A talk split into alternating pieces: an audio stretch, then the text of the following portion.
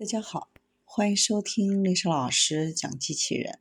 想孩子参加机器人竞赛、创意编程、创客竞赛的辅导，找丽莎老师。欢迎添加微信号幺五三五三五九二零六八，或搜索钉钉群三五三二八四三。今天丽莎老师给大家分享的是，可在水下五百米超长待机六个月的水下蛇形机器人。一路是一个十九英尺、大约六米长的蛇形机器人，使用摄像头和传感器进行水下导航。它可以在不超过五百米深度的海底停放六个月，无需进行充电。在需要充电的时候，可以行驶长达十二点四英里、约二十公里的路程。丰富的配置是。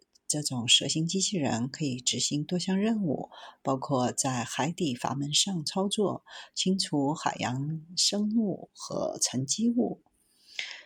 尽管许多深水管道系统的维护已经由无人驾驶工具来进行，但通常都需要配备的人员船只控制，而这些船只是必须停靠在所需要的距离范围内。